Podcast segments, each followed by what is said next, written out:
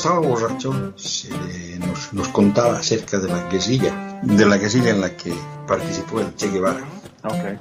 Y entonces el tipo tenía ese, ese problema, ¿no? Era un problema que tomaba y lloraba y había que llevarlo a su casa. Y...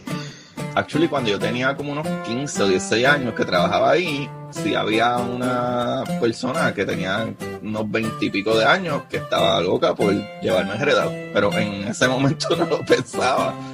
Bienvenidos al podcast Cucubano número 341. Esta semana tengo, eh, se podría decir que la segunda parte del episodio pasado, pero no va a ser la segunda parte porque no tiene nada que ver con el episodio de la semana pasada.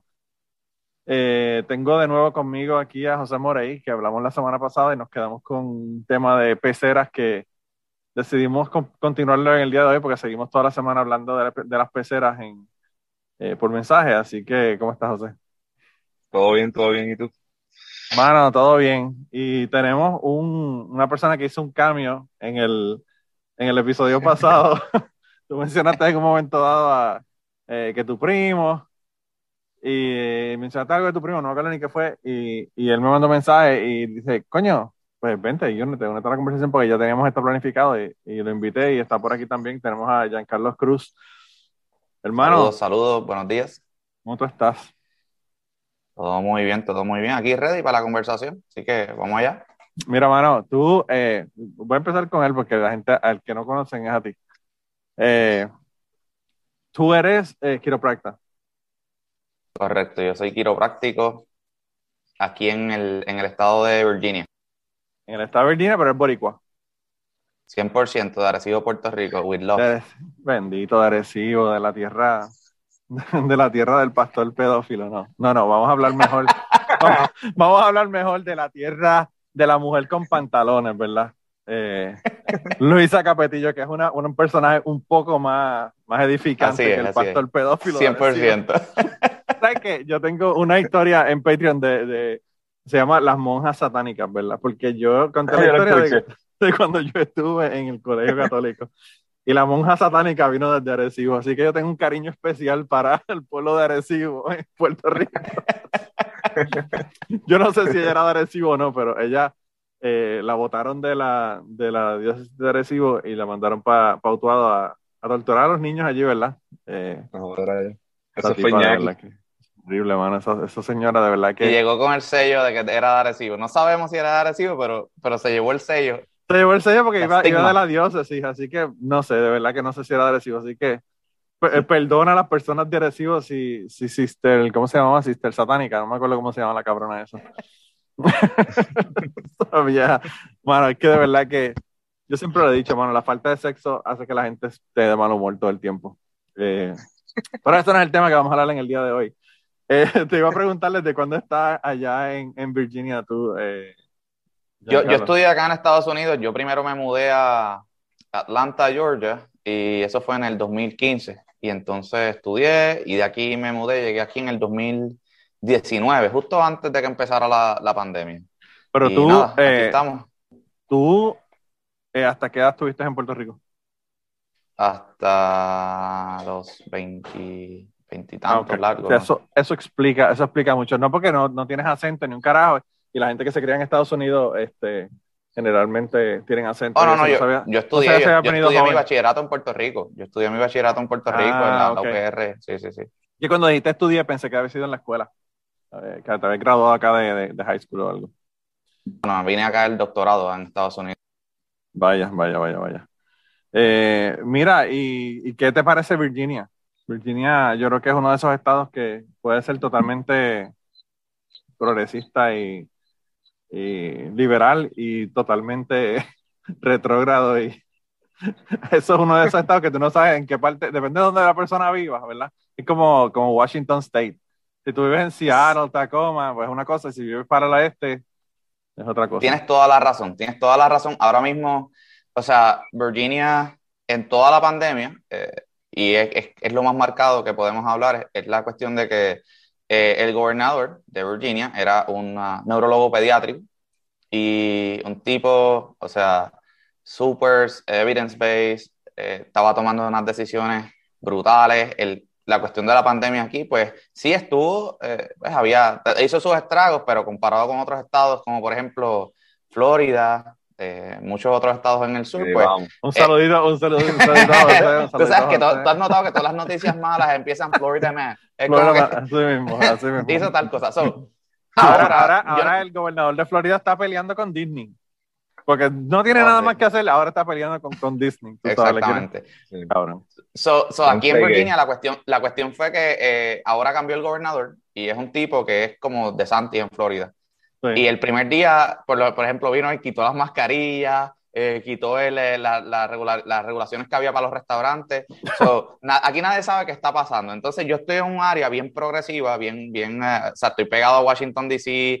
Eh, mucha gente, es como un área, bueno, Amazon se está mudando aquí en hacer el headquarter, es bien similar a lo que es Seattle en cuestión de cómo es la gente. Y de momento, o sea, están todos estos cambios, so, realmente es lo que tú dices, no sabemos si vamos o venimos en cuestión de, de- del gobierno, ¿sabes? Es bien Sí, es raro. una cosa bien. Yo tengo, yo tengo gente, o sea, eh, eh, Luis desde la línea, del porque desde la línea vive allá, entonces, pues, eh, él me cuenta, y yo, o sea, tengo experiencia porque pues yo he, he estado en Virginia y sé que dependiendo si estás, como tú dices, cerca de, de la capital, pues una cosa, y si estás más hacia la área rural, eh, si tú vas a Yakima, Washington, mano, eso es una, una salta de republicanos que no quieren saber de, de- de nada que tenga que ver con el Partido Demócrata. Y si vas a Seattle, pues tiene gente completamente en el otro, en el otro lado del espectro. Entonces, siempre, el Estado siempre está peleando porque está la gente de las ciudades con la gente de la, de la ruralía, como dice Gary Gutiérrez en, temprano en la tarde. Pero, pero eso yo creo que eso yo creo que lo que nos refleja es que a veces nosotros pensamos que el centro de los Estados Unidos es eh, totalmente, ¿verdad? Eh, republicano y las costas son más demócratas y eso a- en cierta medida es cierto, pero las ciudades dentro de las áreas super republicanas son, eh, son lugares donde, donde hay este, muchísimos demócratas. Aquí en Kentucky, o sea, el gobierno completo del estado es demócrata porque están todos ahí en, en- hay un montón de demócratas, no diría que todos, ¿verdad? Pero hay un montón de demócratas, incluso el gobernador es demócrata por eso. Eh, a pesar de que Kentucky es totalmente republicano. O sea que, pues, eh, es, una- es un, es un fenómeno bien interesante. Eh, De ahí es que está eh, McConnell, ¿verdad? Mitch McConnell es de, de Mitch Kentucky. ¿no? McConnell y Rand Paul. Tenemos la, la dupleta. La joya, la joya de, Las joyas del de la corona, cabrón, las joyas de la corona. Aunque fíjate, yo en algunas, en algunos aspectos, a pesar de que yo no tengo nada, nada de parecido a, a Rand Paul. Paul, por ejemplo, es una persona que es pro no jodan con otros países a menos que los países jodan con nosotros. Traigan las tropas, no jodan, no gasten dinero en militares para ir allá a Afganistán, eh, a menos que haya un ataque directo con los, con los Estados Unidos. En cosas como esa, por ejemplo, yo estoy de acuerdo con él. Pero, eh, pues, obviamente nadie está de acuerdo con él en ese sentido porque, pues, los Estados Unidos son unos imperialistas y, pues, para tú ser un imperio, tú tienes que tenerle la bota puesta al resto de la gente. Y, pues, eso es lo que hacen, pero bueno, no sé. Pero entonces tú vives en, en el área, en el área más relax, o sea, me imagino que, que todavía eh, eh, están en, el área de que a pesar de que el gobernador dijo que no usaran mascarilla, todo el mundo usa mascarilla y ese tipo de cosas. Sí, sí, sí. Aquí, to- aquí todavía, o sea, siempre hay dos o tres que, que no, se la- no se las ponen. De hecho, él quitó, si no me equivoco, yo, yo honestamente no sé si la terminó quitando la, la regulación para las oficinas este, pues, médicas, de, de- profesionales de la salud. Desconozco si la quitó. Yo, en mi oficina, nosotros nos la seguimos poniendo, Sí. este, porque, pues, o sea, tenemos que, tenemos que en cierto punto, pues, tratar de, de ayudar a que esta, esta cuestión mejore, ¿sabes? Pero No también tú, bregas, también tú bregas en el área de salud, que obviamente en el área de la salud en general, pues no es que sean más demócratas, es que obviamente son más científicos y entienden cómo funcionan las cosas, ¿verdad? Correcto, correcto. Mira, pero hoy vamos a hablar, hoy vamos a hablar de, de pecera y, y yo quería que José me explicara de tú comprar una pecera, qué requiere para tú tener una pecera de agua salada, porque, y, y tengo un montón de, de preguntas quizás un poco difíciles.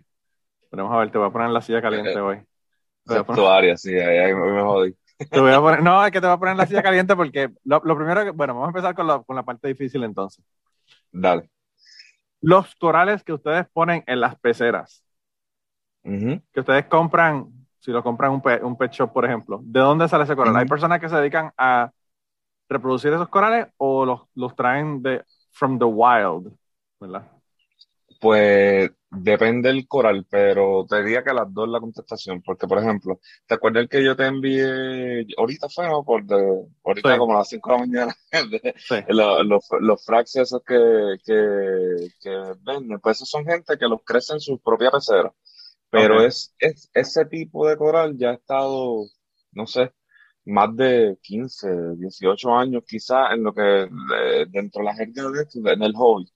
Ok. Este, porque en algún momento vino del Wild y entonces, pues nada, lo, lo va- se ha ido, lo han ido fragmentando, como decir un hijito de, Sí, sí, de- sí, de sí. una planta. De una planta, claro. Y exacto, y han ido creciendo así, entonces pues ya es muy común y ese tipo de coral lo, o lo encuentra igual en una, en una tienda, pero es porque la misma tienda tiene una, una pecera grande que también la fragmentan, o que, por ejemplo, vamos a suponer que yo compre ese pedacito que te enseñé y lo ponga ahí.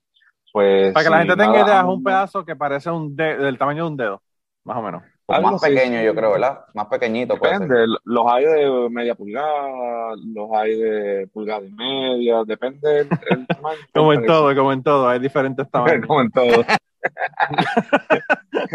Y uno no se tiene que sentir mal porque uno tenga un coral de media pulgada, a diferencia de un coral de tres pulgadas. Exacto. Porque hay, hay unos, por ejemplo, pequeños con buen color, buena salud. Claro, claro, no. Y hay unos que son gordos, eh, a pesar de que son cortitos, son gordos, Sí. ¿verdad? Entonces también hay que, hay que darle un crédito, ¿verdad? Por eso. Entonces. Esta es la diferencia de cucubano, esta es la diferencia de cucubano y de tú tener una entrevista con una persona normal, ¿verdad? Que, Sí. ¿verdad? Que, que, no, que no soy yo, ¿verdad? ¿Qué te puedo decir? Pues mira, este, vamos, a- vamos a suponer que yo compre ese pedazo y lo ponga ahí a crecer y, eh, por ejemplo, eh, y no tenga espacio porque el mismo, la misma pecera te limita, Claro. porque quizá tiene otro coral al lado y quizás otra especie y quizás empieza eh, lo que es el welfare químico de entre ellos, porque ellos, pues, la- ellos se defienden o son o se catalogan como agresivos porque ellos están simplemente peleando por superficie de área. Espacio, Ellos claro. lo que quieren es crecer, exacto. Y como cualquier otro animal, es como decir, pues hay un perro en una casa y traes otro, pues ese perro le va a ladrar o, o va a pelear con ese otro perro o whatever, por, por el espacio donde vive. Pues vamos a suponer que yo lo voy a fragmentar para una, para provocar que crezca o por, por espacio, como te dije. Y yo en mi caso, pues lo llevaría a la tienda y la tienda te da crédito y la tienda o lo crece o lo deja ahí, otra persona lo compra y así.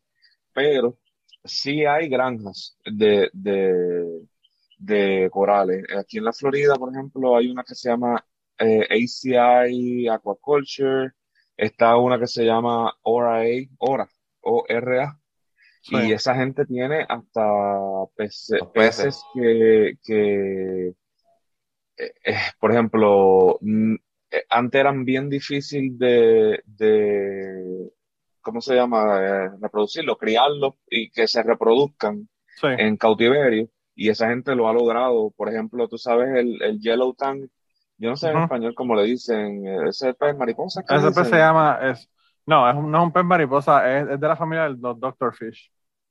El pez Doctor. Pues, eh, pues ese, ese pez era bien difícil de, de, una, criarlo y dos, pues más ponerlo a, a que se reproduzca en una pecera o qué sé yo. Y esa gente los tiene ya en cautiverio y cuando se los compra usualmente están pues libres de parásitos, eh, comen Pero los, los Yellow acostumbrado. los Yellow Tang, a pesar de que son tan común, en un momento dado eran difíciles tenerlos en una pecera. Sí, porque, Porque hay muchísimas son- peceras que, o sea, yo he visto muchísimas, o sea, yo creo que prácticamente hay, sí, todo el casi mundo que tiene pecera tiene un Yellow Tang en, en la... Sí. Pero, por ejemplo, eh, una por el espacio, el tipo de pecera, porque el yellow tang es una- un pez que na- tiende a nadar mucho. No es como el, el, el payasito. Nemo. Sí. Ajá, o un Blenny que se queda en una piedra o se queda en un área de dos por dos dentro de la pecera. Y son herbívoros también. Entonces, al ser herbívoros, pues no te comen, obviamente, camarones, con- comida congelada y todas esas cosas. Pues esa gente pues tiene granjas de corales y de peces. Este, hay uno que se llama Bayora, se escribe, creo que eh, Biota. Eh, eh, esa gente, yo no sé si están para el área de Texas o para esa área para allá. Y esa gente también crían, tú sabes, el mandarín gobi, el dragonet. Sí. Pues ese, tú sabes que ese pez. este, Yo me imagino que la gente como- tiene que estar haciendo Google mientras está escuchando haciendo el Google, podcast. sí. Sí, para ver qué rayos es lo que estamos hablando. Ese, ese pez, ese pez es hermoso. Ese pez, ese pez está cabrón. Tú sabes que Sí. es bien interesante porque ese pez, generalmente la gente dice, ah, las peceras de agua salada son más lindas, pero los peces son más brillantes, esto, lo otro. Eh, y hay peces de agua dulce que son bastante coloridos, a pesar de que no son como los de, no son tan coloridos en general como los de agua salada. Pero aquí hay un, un pez que yo hice estudios con él aquí, eh, que son de agua dulce y que parecen, eh, se parecen al mandarín. Sí. Y son bien No difíciles, son bien difíciles de tener en una pecera porque son peces que se la pasan en la roca, en la parte de- del sustrato, Ajá. eh, como los blennies, ¿verdad? Y, Sí. y entonces solamente se encuentran en, qué sé yo, en, en arroyo- arroyos o ríos que tienen una calidad de agua brutal. Eh, o sea, tienen que tener una calidad de agua bien, bien, bien buena. Entonces, pues para tú mantener esa, esa calidad de agua en la pecera, pues es bien complicado. Y, Pues mira. Ajá. y, y están bien cabronas, o sea, y, y yo he visto gente que, que los usa para pescar y yo como que, "Man, un pez tan Ay, bonito Dios para pescarlo, cabrón. Como que, Yo Una- creo, una yo creo hablando, hablando de lo del, de lo del Yellowstone, yo creo que Sí. el problema principal para tenerlo en una pecera eh, es, es que muchas veces no quieren comer y terminan muriéndose de hambre Eh, porque es es bien difícil que se acostumbren a, a la alimentación que tú le puedes dar, que a veces, pues sí, aparte, aparte de que lo puedes conseguir congelado, es bien difícil porque no quieren comer. Entonces la gente de, de ORA, e incluso hay ciertos ciertos sitios, aquí hay una tienda en Virginia que los vende y ellos como que básicamente los, los entrenan a comer, a comer comida congelada y cuando tú lo compras, pues ya ellos están acostumbrados a que tú le des esa comida. Y Sí. haciendo, haciendo un paréntesis al, al tema del, del mandarín, eh, yo tuve uno y, mano, me duró como tres o cuatro días porque no quiso comer y cuando me puse a verificar, es que tú antes de poner ese pez eh, en la pecera debes tener una, una, ¿cómo se llama? Una, Una comunidad de tiger pots, este, una colonia, una colonia de tiger pots, sí, este, que es lo que eso con- constantemente está comiendo, este, y no la tenía, y pues, mano, se me, se me, se me murió de hambre básicamente el pececito. Ya, mira, para que la gente busque. Eh, estamos hablando del Yellow Tang, Tang como el jugo chino de polvo que, que nos daban cuando nos criaban. sí. Y, y el otro es Mandarin, de como China mandarina, Mandarin Dragonet. Y ese lo que come específicamente son copypots, que son esas partes del fitoplancton, de, de, de la, del agua y todas esas cosas. Y, y para tener los dos peces, tienes que tener una pecera ya también bastante establecida, con, con más de un año madura, exacto. Porque entonces ese, el Mandarin Dragonet, aunque ya te los venden que comen este, esta cosa, este, comen comida congelada y a veces se acostumbran, pero ellos están todo el día picando de, y eso es del tamaño de un piojito. Para que la gente también lo busque, se llaman copepots. O sea, es, es- Sí. es literal un piojo. Son como la, sí, que un como la- piojo, un piojo marino, un un piojo piojo marino. marino, sí, una, una pulga marina, básicamente. Y la cosa es que Exacto. están, están comiendo constantemente los, los organismos esos y, y lo- los acaban, los acaban. Entonces, si tú tienes otros peces, por ejemplo, yo tenía payasos también y los payasos eran Los unos buitres, cogían esos, esos, esos copypots y los devoraban en lo que pela un huevo y la cosa fue que Payasos literalmente, literalmente este, se murió. Sí, no lo dejaban, no lo dejaban prácticamente comer. El que yo mencioné de, de, de agua dulce se llama Rainbow Darter. D-A-R-T-E-R. Te voy a enseñar la foto ahí para que veas qué cabrón se ve. Mira qué cabrón ese pescado. Coño, qué lindo, sí. Eh, hay de varias, tonalidades, ¿verdad? Pero, pero el, el, el pez está, o sea, para un pez de agua dulce realmente es bien, bien Es- extraño es un que pez sea un pez tan lindo. es un pez grande. Súper pequeño, como el mandarín, más o menos, mismo tamaño. Tendrá, Ah. tendrá como una pulgada y media, dos pulgadas y media por ahí.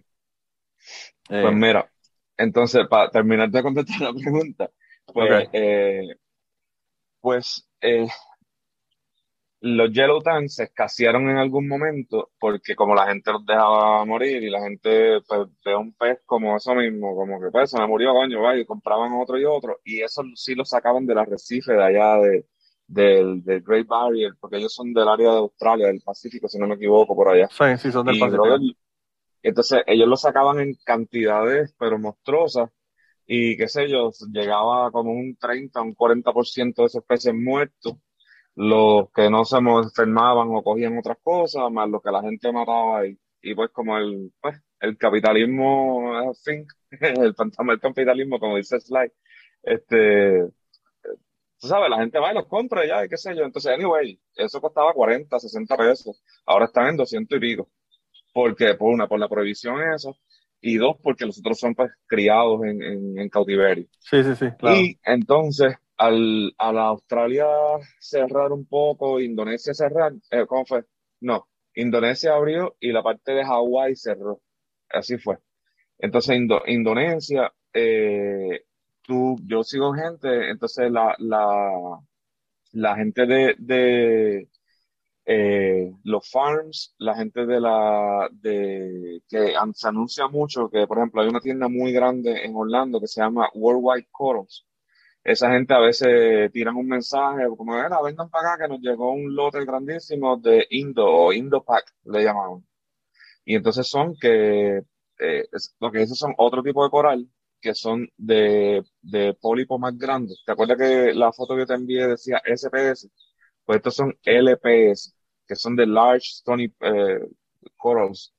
Y esos sí los traen. Esos son unos corales así grandes, por ejemplo. Sí, yo los he visto, de, tienen, ten- que parecen, qué sé yo, podrán tener 5 pulgadas, whatever, pero también hay, hay, lo que pasa es que hay corales que son, eh, que parecen una piedra, como el, el coral de cerebro, que todo el mundo conoce. Hay corales que son alargados, como, qué sé yo, este, el coral o, o todos estos que son básicamente, que parecen dedos, ¿verdad? Que Sí, son que los que, como una... los, ac- los acróporas, que son, que parecen árbol. Y, y están los corales suaves, que hay lugares en donde la mayor parte de los corales son corales suaves. Cuando yo estuve buceando en el Mar Rojo, la mayor parte de los corales son suaves. Entonces tú los ves moviéndose como si fueran abanicos de mar, Bien sí. porque, porque son corales suaves y con la corriente se mueven. Entonces, pues, eh, todo depende de cuál, cuál sea el coral. Pero la, la razón por la que yo te pregunto esto es porque cuando yo estaba haciendo o tenía una, una pecera de agua salada, prácticamente todo lo que se conseguía era, era eh, suave. Era, no, era de afuera, era, era sacado del Ah. mar, ¿verdad? Entonces ahí me preocupaba el hecho de que tú fueras a comprar un coral y, y había, había venido de las Islas Maldivas porque, le, qué sé yo, se fueron y, y tumbaron todos los corales en las Islas Maldivas y con la cantidad de tiempo que requiere para que los corales se reproduzcan y crezcan, pues yo Ujú. lo que pensaba era, no, o sea, no va a dar abasto a la cantidad de corales que están sacando, sobre todo con la gente que no sabe lo que está haciendo y se mueren, ¿verdad? Porque Exacto. esa es la otra, o sea, tú sacas un coral y la gente dice, ah, fue que yo puse el coral ahí y pues se murió, voy y compro otro. Pero pues obviamente ese coral ya no está en, en el océano, ¿verdad? Y vas a seguir sacando Sí. y vas a seguir sacando. Eh, y, y lo de los precios me agrada, el hecho de que hayan subido los precios, porque pues tam- eso también limita la cantidad de, de- de cosas que se sacan del, del mar, ¿verdad? ¿Cuánto, cuán- en qué, qué precio tiene, por ejemplo, un mandarín ahora mismo? Eh, yo creo que están entre los cuarenta y pico, setenta, depende del tamaño y todas esas Wow. cosas. Y Yo me creo- imagino que el de cautiverio debe ser casi 100 pesos hasta Sí. esta altura ya. Yo, yo creo que está como en, como en 65, de 65 a 75 y es un, un pez pequeño, ¿sabes? Sí. Pequeñito, pequeñito. O sea, no, si tú Como quieres uno de, de, de 2, 3 pulgadas, o sea, tienes, vas a estar pagando sobre los 100 dólares, pero fácil. Fácil, No, el asunto también es que el mandarín, por ejemplo, es un pez que tú tampoco te lo vas a ver tanto, porque si tú tienes corales, va a estar escondido en los corales. Entonces, tú, es como que tengo este pez, me costó 100 dólares y tengo que ponerme me a buscarlo, a ver dónde rayos está, para Y poder verlo. Sí. Y con las Eh. luces azules de la, de la pecera también se camuflajea súper brutal Sí. porque no se ve casi. Pero anyway, vamos entonces ahora hacia atrás. Ya, ya hablamos de la parte moral y ética del asunto. Vamos a hablar. Si tú vas a, a montar una pecera, tú compras la pecera, compras los sistemas de filtrado, whatever, que eso lo puedes comprar hasta incluso en paquete. Como tú estabas diciendo la Ujú. semana pasada, lo puedes comprar usados también. Pero si lo vas a comprar Ujú. de la tienda, ellos te pueden hacer un paquete para una pecera de agua salada que tiene todo lo que necesitas. De ese punto, ¿qué es lo primero que tienes que hacer? Porque primero tienes que acondicionar el agua, ¿no? Eh, Correcto. Es más que el agua, las piedras, el sustrato, como tú dijiste ahorita. Por ejemplo, mira, ¿te acuerdas que yo hablé de la pecera que tengo vacía ahí de 140 galones que la voy a empezar pronto? Sí. Pues hay, hay dos maneras. Y de- Giancarlo de- te dijo que tienes que empezar a hacer videos, loco, porque ¿verdad? Sí, mano. documentar Sí, sí. desde cero, porque mira, yo Él me tiene lo, loco. Lo que yo le dije es que hay gente que no tiene idea cómo hacerlo, y si él lo, Yo, a poner, yo, yo estoy diciéndolo para mí, loco, para que vaya a empezar a verles de cero. la gente, la gente busca ese contenido para ver y, y dice, Claro. pues mira, este, este jodió la pecera, pues hizo esto, déjame no hacer eso, ¿me entiendes? Y como que la Claro. gente pueda aprender en el proceso. Y lo que yo le dije a él es que hay mil, hay mil personas que están haciendo contenido en inglés. So, que Claro. haga contenido en español para el público este latino. Claro. Mira, mano, eh, eh, a- a- como un aside, yo les comenté que el- en la tienda de buceo donde yo trabajaba tenían una piscina, una piscina de, de agua salada que básicamente no tenía piedra. O sea, ba- Era básicamente nada, nada de piedras, tenía solamente arena en la parte de abajo y era para peces, ¿verdad? Y tenían unos peces bien lindos, tenían el, el clown triggerfish, tenían un pez globo, que a mí me encantaba porque iban a comprar un goldfish y se los tiraban y el, y el pez globo los, los destruía y me encantaba. Eh, Un boca. y era así bien, bien sádico, ¿verdad? Tú le, tú le echas un goldfish y el, y el cabrón lo mastica y después sopla y, y salen todas las todas las este, agallas y, y todo todas las escamas, todo lo que él no se va a comer del pescado, sale así como... Pero anyway, el caso es que el muchacho que, que nos hacía el trabajo de la pecera, de verdad que el tipo era un caballo cabrón, el tipo sabía con cojones, yo no sé dónde él aprendió, cómo lo hacía, el tipo trabajaba obviamente para la para el pet shop y era el especialista de, de peceras de agua salada. ¿Y, Yo y te en qué dije- tiempo era eso? Eso ¿Qué año fue más o menos? 90 y 95 por ahí, 95, 96 al 98.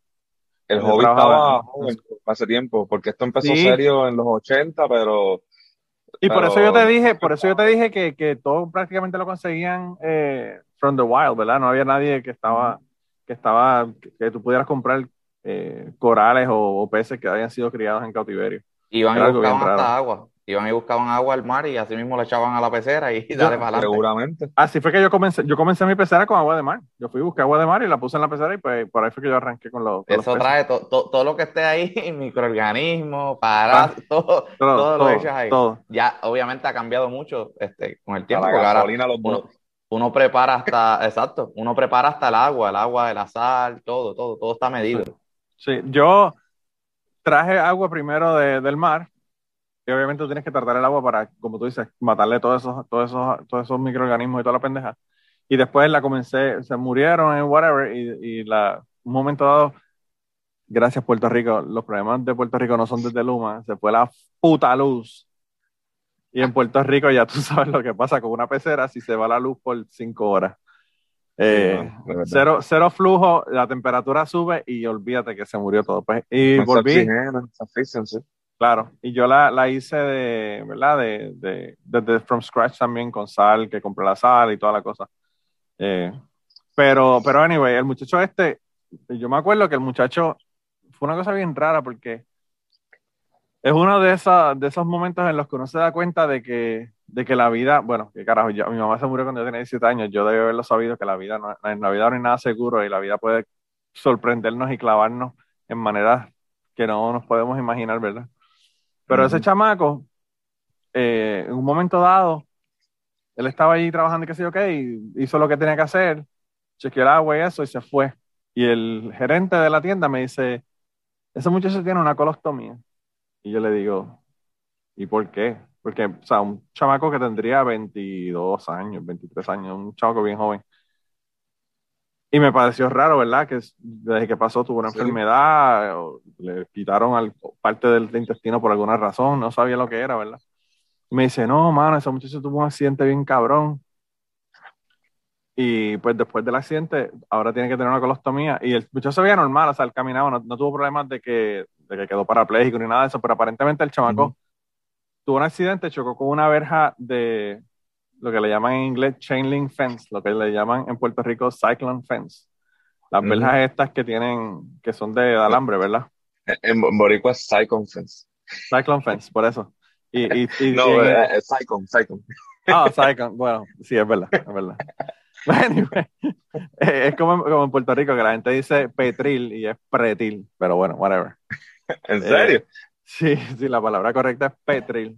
No, pretil. Carajo. pretil. Sí, sí, yo, eh, la única razón por la que yo sé eso es porque el maestro de, de, de artes industriales, yo hice un modelo de una casa y me dijo, por favor, no digas, no digas Petril de nuevo. Y yo le digo, ¿por qué? Me dice, porque esa palabra no existe. Se dice, Está como, pre- como el meme, como el meme que dice, ¿qué edad tenías cuando descubriste que no era Petril, era Pretil? I was, I was now, I was zero years, zero years old. Eh, sí, está cabrón. O sea, hay un montón de cosas que son así. En- yo me enteré, al grabando el podcast de Autorizar, me enteré de que en- hay lugares en España que dicen almóndiga en vez de albóndiga. Y la Oh. Real Academia Española tiene Lo las dos palabras. No, lo aceptó, no, es que la palabra original es almóndiga. Se cambió albóndiga y entonces ahora la gente que dice albóndiga le dicen, mira estos brutos que anormales. Y realmente la palabra original era la que ellos dicen, ¿verdad? Pero bueno, whatever. Eh, continuando, continuando. Eh, ya te se me Ah, pues, olvidó de lo que, ya te se me olvidó de lo, que, accidente. de lo que estaba hablando. Pues el chico tuvo el accidente, ¿verdad? Y entonces chocó con la, con la verja esta. Obviamente, tú sabes que eso tiene unos tubos a, a cierta distancia, generalmente 8 pies o algo así. Y pues él le, le dio al tubo que estaba aguantando la, el, el, el enrejado. Había como un barranco, subió, el carro subió hacia, ese, hacia esa loma que había de- al otro lado de la, de la verja. Y cuando el carro vino hacia atrás, el tubo pasó, atravesó el piso del carro, atravesó el asiento y básicamente se le metió por el culo al tipo. y obviamente, Le hizo un impalement. sí, el tipo quedó empalado como Vlad el Impaler, el personaje favorito de una chica que, traba, que, que, que tenía el podcast a utilizar conmigo. Ella, ella era fanática de Vlad the Impaler. Pero anyway, uno lo dice en son de broma, cabrón, pero ese tipo por poco se Pero muere por esa pendejada, Claro. ¿sabes? Y entonces, después de eso, pues obviamente lo salvaron, pero tuvieron que hacer una colostomía y, y fue, como, como te digo, una de esas veces que uno dice como que, wow, la vida en un segundo nos puede cambiar de maneras que uno dice, wow, qué cosa tan, tan brutal, ¿verdad?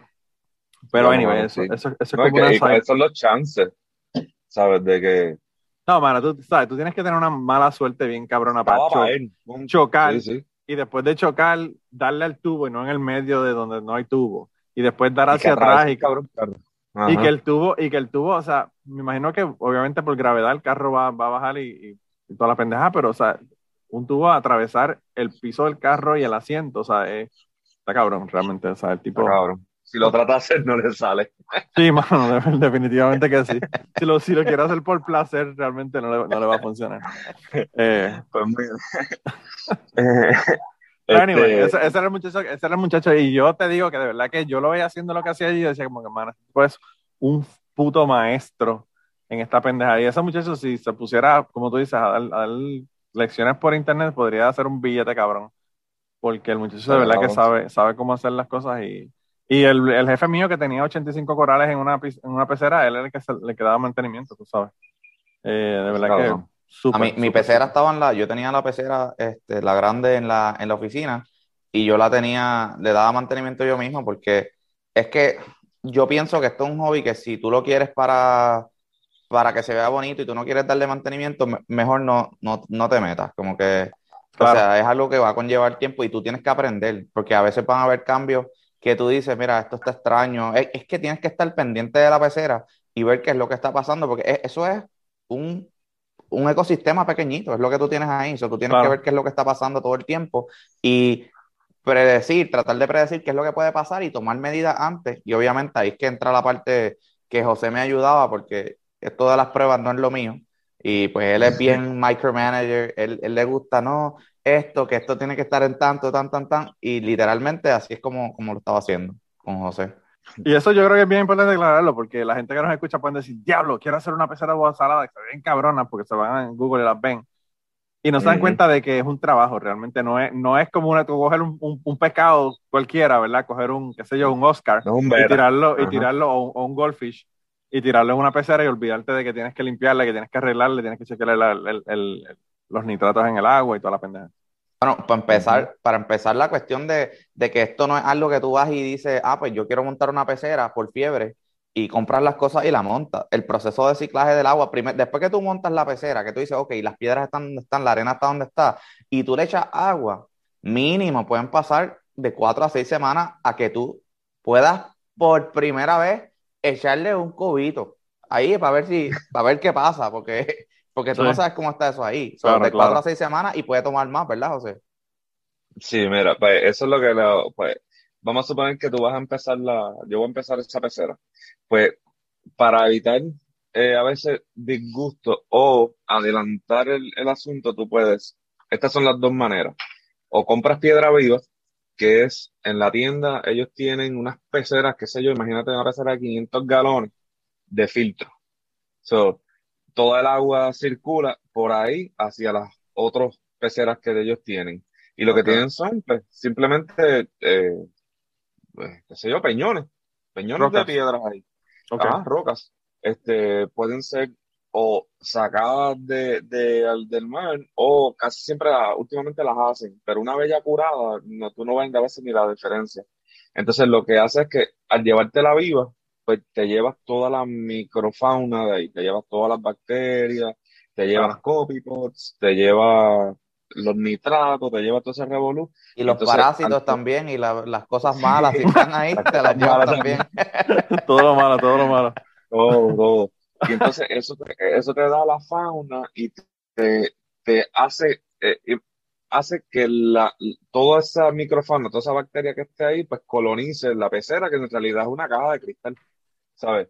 Pues eh, eh, esa es una de, las de las maneras. La otra manera, que es la más lenta, pero quizás más económica, y no sé, a mí me gusta más porque pues yo soy masoquista y me gusta ver todo el proceso y como dice Jan, eh, micromanage everything.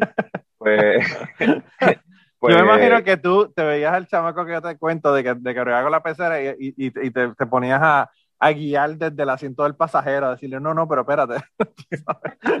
sí, dos pulgadas más para acá. No, no, no, pero es que no, no, no, no voy a hacer esto, no voy a hacer lo otro. Pues mira, eh, entonces yo lo que voy a hacer con esta pecera es, en vez de poner las piedras dentro de la pecera a circular y ver la pecera vacía por, no sé, eh, cuatro o cinco meses, pues hay gente que, por ejemplo, yo en algún momento voy a tener que tener un, un, un dron, un, ¿cómo se le llama eso? En, en, en non boricua, Un candungo, eh, un un candungo. candungo de 50 galones. Un pipote, un Pues pipote. entonces, un pipote. Pues entonces, y yo voy a, a- a- yo tengo unas piedras ya, en específico. Esas piedras yo las voy a pegar con un cemento que viene y con, como se dice, un crazy glue, lo que le dicen super glue acá. Sí. Eh, y yo le voy a dar forma a, ok, en, en español, en buen español, se le dice landscape a, a como tú tengas la- las matas del frente de la casa, ¿no? Sí. Pues en el hobby, pues aquascape. Viene siendo lo mismo, pero dentro del agua. Pues entonces yo le doy forma a la piedra donde voy a poner los corales. Y lo que hago es que voy a diseñar el arrecife eh, con cuevas, con diferentes altitud, ¿sabes? Con diferentes distancias. Porque imagínate la pecera. Y en la pecera, pues hasta aquí llega el agua y aquí están la- las luces. Pues con eso tomado en consideración, pues la luz que incide aquí no es la misma que incide acá. Y eso le dicen el PAR, que creo que es Photosynthesis Available, no me acuerdo. Eh, eh, eso, Para la eso lo- gente, esto, eh, a ti se te olvidó que esto es un podcast de audio. Eso, eso mismo iba a decir yo. Sí, Tú pones, tú Pues pones mira, la pe- piedra, tú pones la piedra y está la luz a 6 pulgadas más o menos de esa piedra, o, de- o, de la 5 distancia, pulgadas, whatever. exacto. Pero la parte de arriba de la piedra va a recibir más luz que la parte que está en la parte de- del fondo de la pecera. Correcto. Por lo Es la tanto, tú tienes que también, tam- también tienes que cuadrar cuál corales vas a poner, porque hay corales que están Es probablemente más, más, más- o sea, prefieren luz directa o más, o más, ¿verdad? Más luz que otros. Exacto, pues con eso pensado, pues va la forma de las piedras para que los corales, como estamos hablando ahorita, los que aparecen dedos, los que reciben más luz, los que necesitan más flujo, etcétera, puedas ponerlos ahí y los que pues menos, pues los puedas poner más cerca a la, a la arena y todas esas cosas. Básicamente También- estás, estás haciendo lo que, lo que sería el equivalente a un arreglo floral debajo del agua. Sí, Eh, como que cuando- obviamente vas a tener diferentes flores, diferentes cosas, diferentes ta- tamaños y, y diferentes este, formas, ¿verdad? Eso Y, es y mismo lo vas a acuático. acomodar, claro. Y entonces, By the eh, way, by the way, para que ustedes sepan, el, el- el- el título del episodio va a ser Vlad el Impalador. By the way, se me acaba, se me acaba de ocurrir. Me acaba de ocurrir. Eh, Vlad el Impalador. Vlad, el impalador de peces. Es Vlad, el impalador de peces. Pero bueno.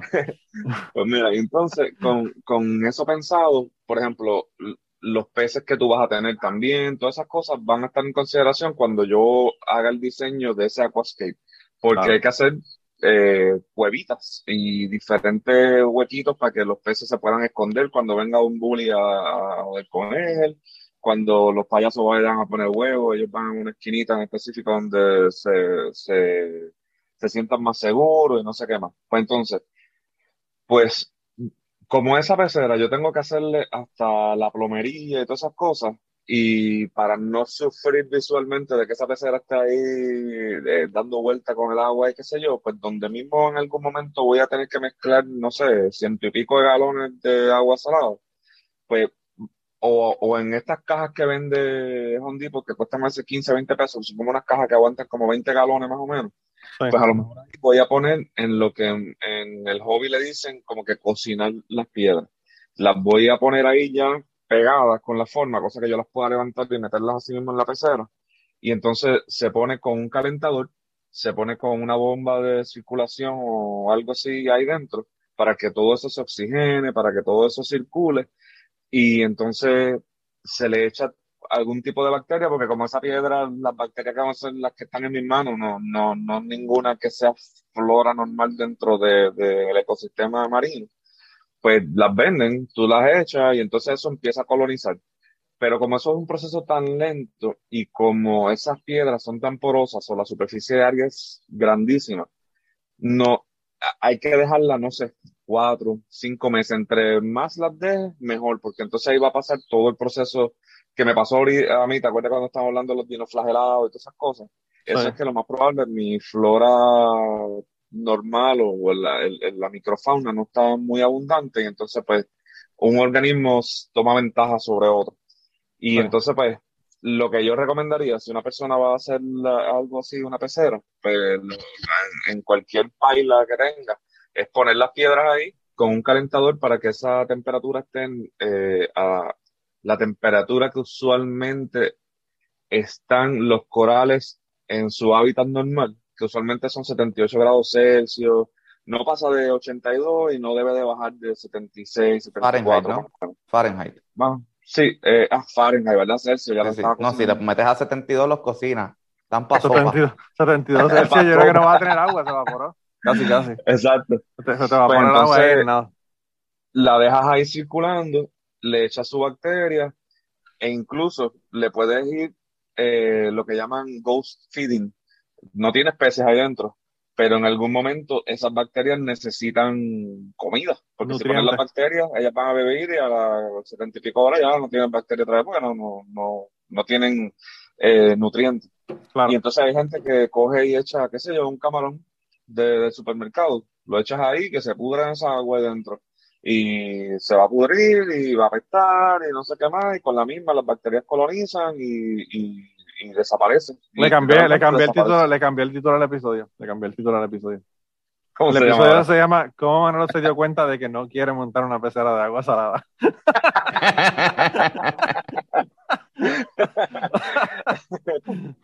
Sí, mano, un trabajo cabrón, loco, de verdad que es un trabajo hijo de puta. No, mano, porque, ok, es que eh, la explicación es más fea de lo que es, porque lo- en realidad tú lo que vas a hacer es coger una paila, echarle agua salada, poner las piedras con el calentador y con una bomba de circulación ahí, le echas, compras espirulina, le echas espirulina, le echas la bacteria y te olvidas de eso como por cinco meses y ya. Aquí lo, So- lo- lo que es clave es que tienes que tener paciencia. Aquí no hay, no hay, no hay shortcuts. No puedes decir, tengo fiebre de montar una pecera y voy a montarla y ya. O sea, y mañana voy a tener, saber- y mañana voy a tener la pecera que yo vi en el Instagram de, de José. So, tú, Sí, tú sí. puedes, literalmente, tú dices, voy a montar una pecera y sabes que es un commitment que tú vas a tener mínimo por un año. O sea, estamos hablando de que, de que esto te va a tomar tiempo y, y dinero y te va a tomar este, eh, o sea, tienes que, tienes que buscar recursos porque esto no es algo, o sea, una cosa que tú digas, no, no, déjalo así, no importa, esto se va a arreglar.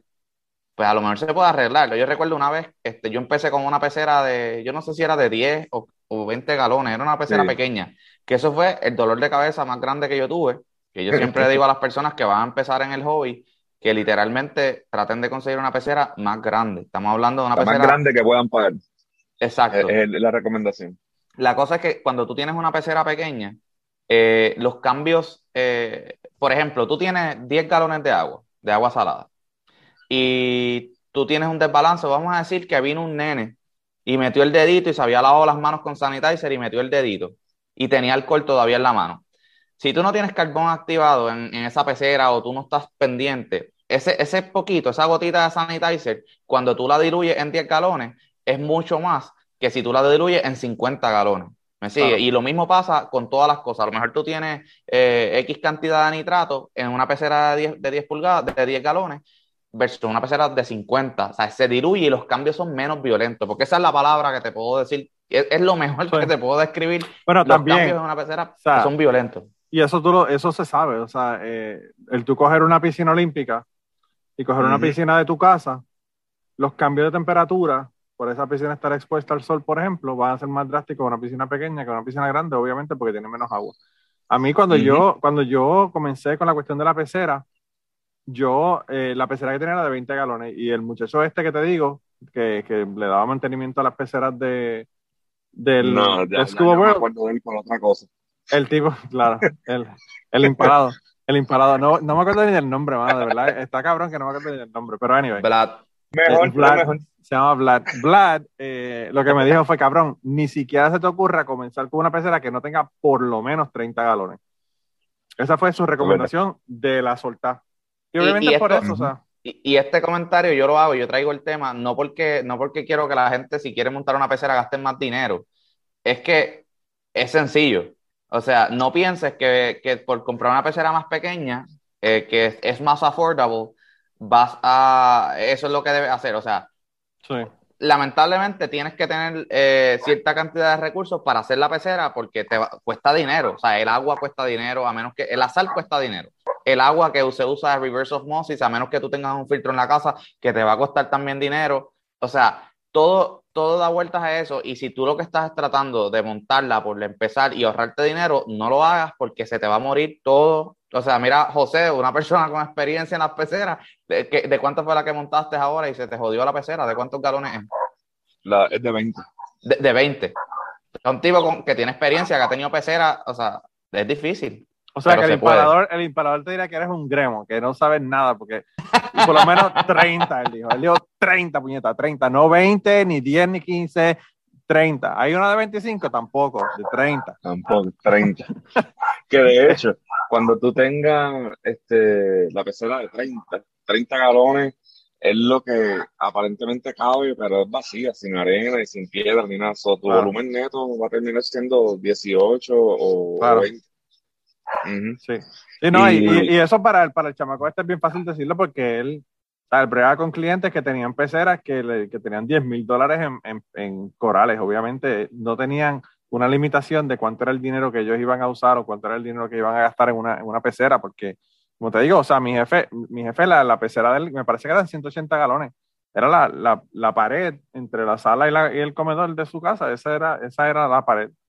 Eh, y entonces, pues tú sabes, eh, en ese sentido, obviamente él no te va a decir, ah, no, no, que.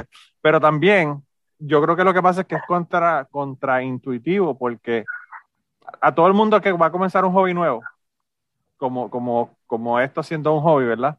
Lo que te dicen por es, lo menos. Ujú. eh, cómprate una guitarra barata, por si acaso no, son una fiebre y después no lo quieres hacer, pues no gastes mucho, te compras una guitarra de 100 pesos y practica con esa Ujú. guitarra.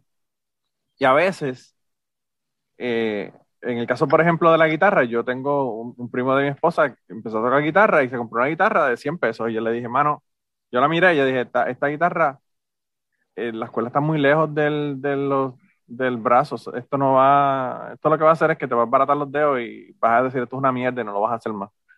Y él cogió la mía, y la mía tampoco es una, una guitarra cara, a mí la, la guitarra mía es una Ibanez que me costó como 350 dólares.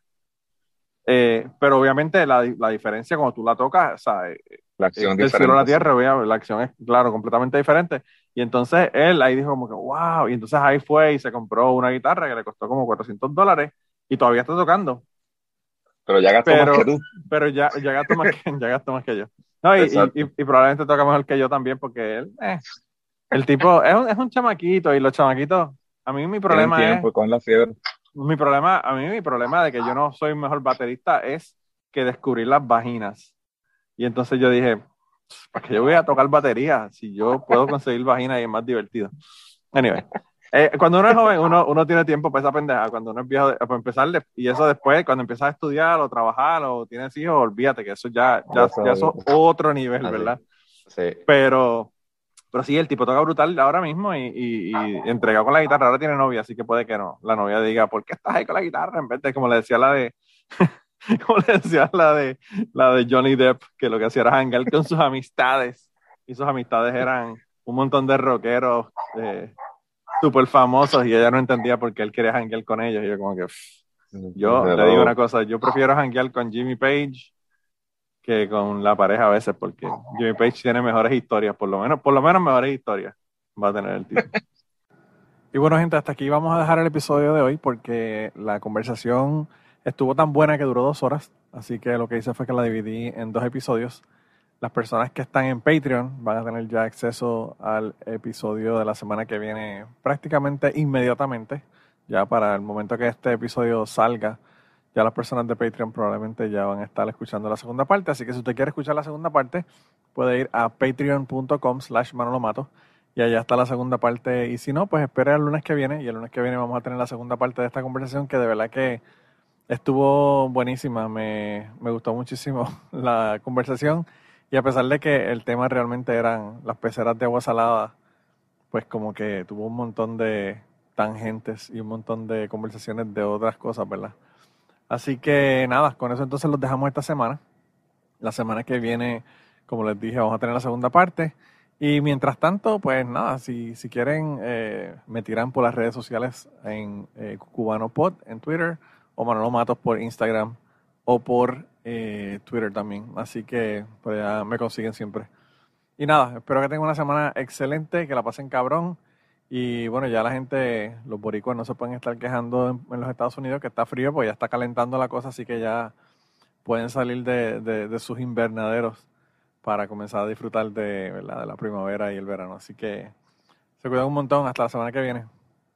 Y antes de terminar el podcast del día de hoy, queremos dar las gracias a las personas que nos han ayudado, ¿verdad?, para hacer el podcast posible. Eh, la primera persona que quería agradecerles es a Raúl Arnaiz, que me hizo el logo de Cucubano. Eh, Raúl Arnaiz lo consiguen en patreon.com slash Raúl Arnaiz y allá pueden ver sus trabajos. Realmente al- Raúl es tremendo artista. Y además de eso, la canción del podcast la canta Maida Belén con Rafi Lina en la guitarra y Kike Domenech en el 4. Queremos darle las gracias también a ellos por permitirnos utilizar la canción para el podcast. Además de eso, a mí me consigues en patreon.com slash Manolo Matos o me consigues en Twitter como Manolo Matos y el podcast lo consigues como Cucubano Pod. Así que por allá nos puedes enviar mensajes, nos puedes decir eh, que nos quieres contar historias, te puedes autoinvitar a participar en el podcast. Siempre estamos buscando invitados nuevos que tengan historias interesantes, así que no, no dudes en llamarnos si tienes una historia que nos quieres contar. Y nada, espero que pasen una semana increíble y nos vemos prontito.